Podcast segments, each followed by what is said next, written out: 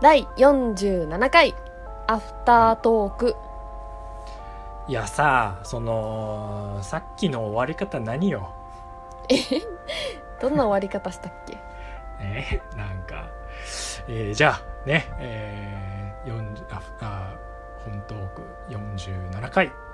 終わりにしたいと思いますそれでは皆さんさよなら突っ張りっつって最高じゃんいやいやもう一番いいよ最高じゃない315じゃねえよもうゴミだよ353だよもうダメだよ数字がいっぱい で553だよもうこんなのはちょっとねなんか終わり方どうなのって思っておりまして、はいはいはい毎回もうほんとくてんくてんだよねそうくくててんんくくてんほんと生まれたての何かみ たいな生言わなまれかったたての何か生みまたれいたてなの何でもいいからねそこって実はそう生まれたてのそう別にここ何を当てはめてもそう OK なんだけど実は生まれたてみんなのなぜシかマねウマでもいいんだけど、そう実はなんか何でもいいのにみんな2種類ぐらいしか言わないけそどうそう実はここ何でもいいんですけど、ん生まれたての何かみたいな生終まわれりた方てしてのる子から猫みたいな生まれ方生まれ方じゃねえや終わり 方そうそうそう生まれたてのすごいね再起みたいになってるけどあのー ちょっとそういう状態なので、まあ、コーナーじゃないけども、うんあのーこういうことやりたいなと思ってるのがこちらですベベンうんサウンドクラウド紹介ああサウンドクラ知ウってドますいやあ知らないえっとこれはですねあの音の音楽の SNS みたいなアプリなんですけどうんえーこうさまざまなアーティスト世の中にいるじゃないですか、うんうんうん、まあ、有名な人から無名な人までいるわけですけど、えーこのサウンドクラウドには自分の音源作った音源っていうのをこう載せることができるんですねうんうんうんでほら例えばさ自分の自身のサイトとかに設置とかしちゃったらなんか勝手にダウンロードがされちゃったりとかするでしょうんそう本当はなんかダウンロードとかされたくないのにただ聞いてほしいだけっはいはい、はてい、いう状況全然あると思うんですよはいだけど聞いてほしいけど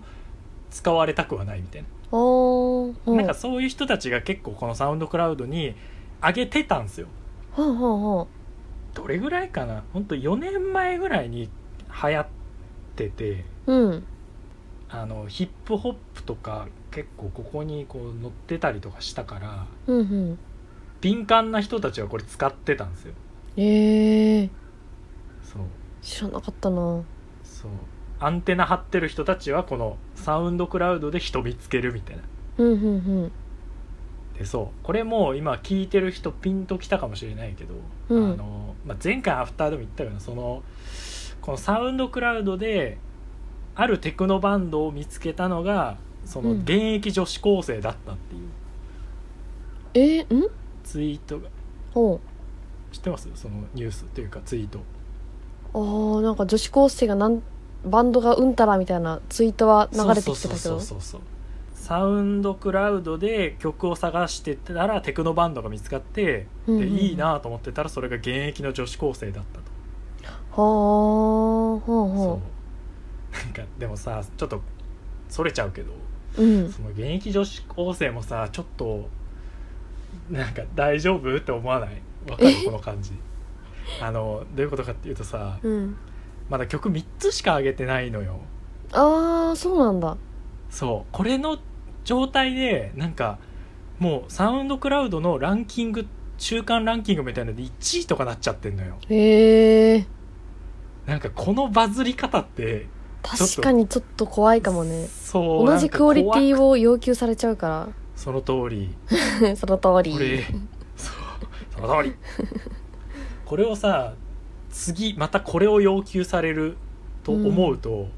ちょっとしんどいぞって思ってるんですよね、うんうん見つかるのが早かったねだいぶそう本当になんまだか、ね12曲ぐらい出した後に見つかった方がそまだ、ね、 気持ちが楽だろうねうでしかもこれがその大会に出場するために作った曲みたいな軽音部で、うんうんそう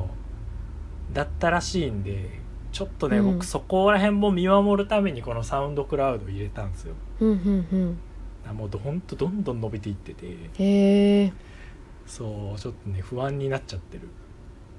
そうまあまあそれは良くて、うんで僕はそのそれももちろんそのアーティラウス・バブもめちゃくちゃ良かったんですようんうん YMO 的な感じで、うんうんあこの音楽めっちゃ好きだわっていう感じ、うんうんめちゃくちゃ好き俺この音楽と思いながら聞いたんですよねそれはシンプルに、うんバズってるとか関係なしまあそれもあるけど、うん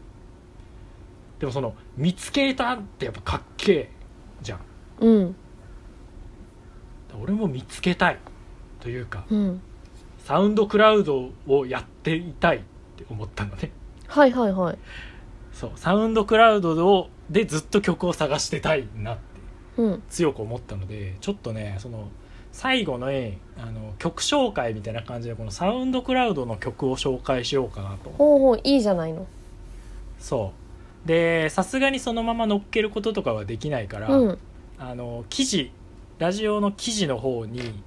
えーサウンドクラウドを流せるリンクみたいなのを貼って、なるほどねそしたらそうあの曲気になった人も聞いてくれるしページへのアクセスもねその通りあはははは曲えどんな曲なのと思ったらツイッターの記事ページ開けばもうすぐ再生できるとさらにその終わりの言葉にも迷わなくて済むってやその通りやつでし ょその通りなんすよ毎回終わりの言葉もうふにゃふにゃのほにゃほにゃだったじゃないですいかや今ーまで嬉しいね